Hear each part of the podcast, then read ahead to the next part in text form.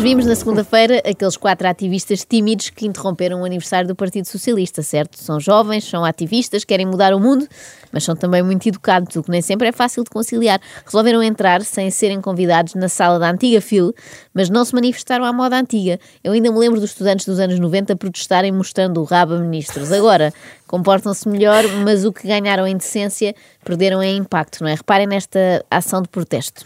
O discurso de António Costa ainda não ia em velocidade cruzeiro quando começaram a chover aviões e, para espanto do secretário-geral do partido, a pista principal foi invadida por um protesto contra o novo aeroporto do Montijo. Portanto, aviões de papel, bombardear o primeiro-ministro com aviões de papel, que é uma coisa que ninguém faz desde a primária. Mais infantil do que isto, só se lhe tivessem atirado com quantos queres, lembras-te? Claro. No teu tempo já havia quantos queres? Já, no meu tempo já existia. Isso é muito antigo, É quantos queres. Aliás, eles nem, nem tinham que atirar, perguntavam só quantos queres? E o António Costa, oito. E eles, queres azul, verde, amarelo ou vermelho? E o António Costa, vermelho.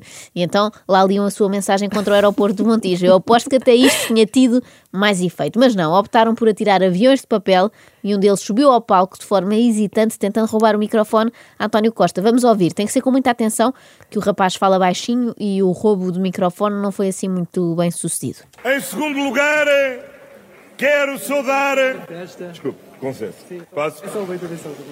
Em segundo lugar, quero saudar os nossos antigos secretários-gerais. Ai, mas eu adoro o com licença, a Sim, sério. sim. Não, o ativista começa por dizer é só uma intervençãozinha, isto é amoroso. Faz lembrar aqueles atores, tipo César Mourão, quando interrompiam o programa da manhã da SIC para fazer personagens cómicas. Começavam sempre assim: desculpe lá, Dona Fátima, vir interromper-lhe o programa. Foi mais ou menos isto. Mas também percebo que o ativista tenha recuado logo, porque o primeiro-ministro disse aquele ameaçador com licença. Eu, quando ouço com licença, fico Claro. logo a tremer de medo, não é? Ainda assim, o rapaz tentou uma segunda vez, eu tiro-lhe o chapéu por isso, dizendo que lamentava interromper a festa, mas os seguranças de Costa interromperam-lhe o discurso sem lamentar e arrancaram-no do palco. A grande questão é. Onde estavam os seguranças até então, não é? Numa outra festa, de outro partido, eh, a ver os descontos do Benfica Marítimo. É que os ativistas tiveram tempo para tudo. Talvez não o tenham aproveitado muito bem, mas tiveram. Ficaram surpreendidos com a relativa facilidade com que conseguiram chegar ao palco onde se encontrava o Primeiro-Ministro. Preparámos bem, acho. Sim, acho. Simpáticos, mais uma vez, não É quiseram verdade. apontar o dedo aos seguranças Sim, negligentes e dizem que foram eles a ter o mérito. É bonito. Estas declarações foram obtidas pela TVI, que esteve à conversa com dois dos ativistas, mas só por telefone, que eles não querem dar a cara. Quer dizer, apesar de já terem dado. Bom, é confuso. Não querem ser identificados. Muito bom dia. Bom dia. Olá, bom dia. Porquê que não querem ser identificados se ontem estiveram naquele, durante aquele discurso do Primeiro-Ministro e inclusivamente estavam lá câmaras de televisão? Os nomes não são tão importantes, o mais importante é a mensagem que nos passaram. Exatamente. E somos parte de um grupo e somos parte de, de todos. Então, foi isso. Está super querida, Estão não como- é? São amorosos. Eu- Simpáticos, Eu, quero-os na minha festa de anos, vou convidá-los. Não é? São os Sim. manifestantes mais fofinhos que eu já vi. E acho que isto, pensando bem, pode ser uma boa técnica, não é? Porque quando vemos protestos muito agressivos, a nossa tendência é fugir. Agora, se o protesto for assim mansinho, até ficamos com vontade de os convidar para um café. Em chávena de vidro, claro, nada de plásticos. Convidamos todas as pessoas a ver a página Extinction Rebellion Portugal no Facebook, por exemplo, ou Rebeldes pela Vida, eh, o site Rebeldes pela Vida, e podem ver a quantidade de ações incrível que, que este país viu durante a semana passada. Eu, como sou bem mandada, fui logo ver estes sites, embora isto de ver sites consuma muita eletricidade e bateria e tal, é pouco ecológico, mas pronto, não vamos ser picuinhas agora. O nome Extinction Rebellion chamou-me logo a atenção porque parece um daqueles jogos de Playstation em que se anda aos tiros, É verdade, não é verdade, sim. Já Rebeldes pela Vida, podia ser o nome da próxima novela da CMTV. Ah, e por falar em CMTV, fiquei a saber que outra das ações da semana passada foi irem lá, invadiram a CMTV. Vamos tentar eh, ouvir, tentar. As alterações climáticas, Eu não faço ideia que seja isto, mas olhem, vamos para intervalo. Intervalo. Sei, eu sei, mas não posso. Mas espera, eles invadiram a Maia? Exatamente. A sério? Isto é um problema recorrente que eles deviam resolver. Como nunca têm microfone, não se ouve nada do É que eles verdade. dizem, não é? Ouve-se melhor a Maia do que eles.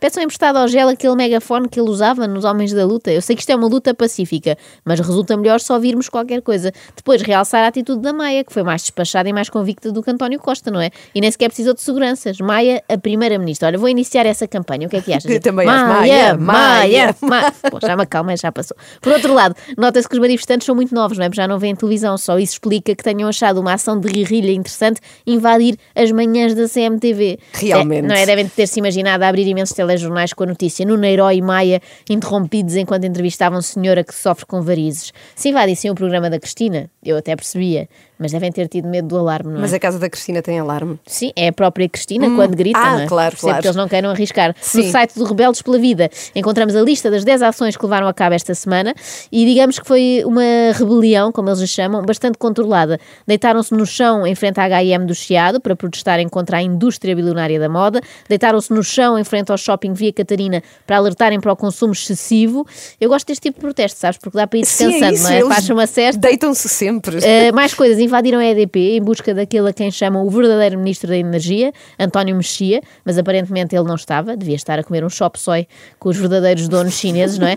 E fizeram chinfrim no 50 aniversário de uma refinaria da Galpa em Matosinhos. Esta malta adora aniversários, Sim, não é? sim, Está sempre a sim, são aparecer. os penetras de aniversários. Olha, se puderem aparecer no do meu filho e fazer aqueles aviões de papel, olha, é 4 de dezembro. E como faz 3 anos, eu acredito que ele seja sensível à causa ambiental, porque malta acima dos 40 já não quer muito saber, não é? Tirando a Ana Galvão, eu sinto isso. De repente a ecologia tornou-se uma causa meio infantil.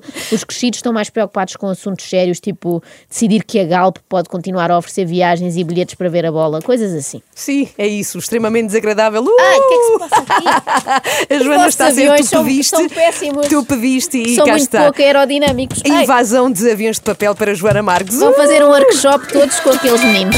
Acorde com a Joana, a Ana e a Carla. Às três da manhã. Na Renascença.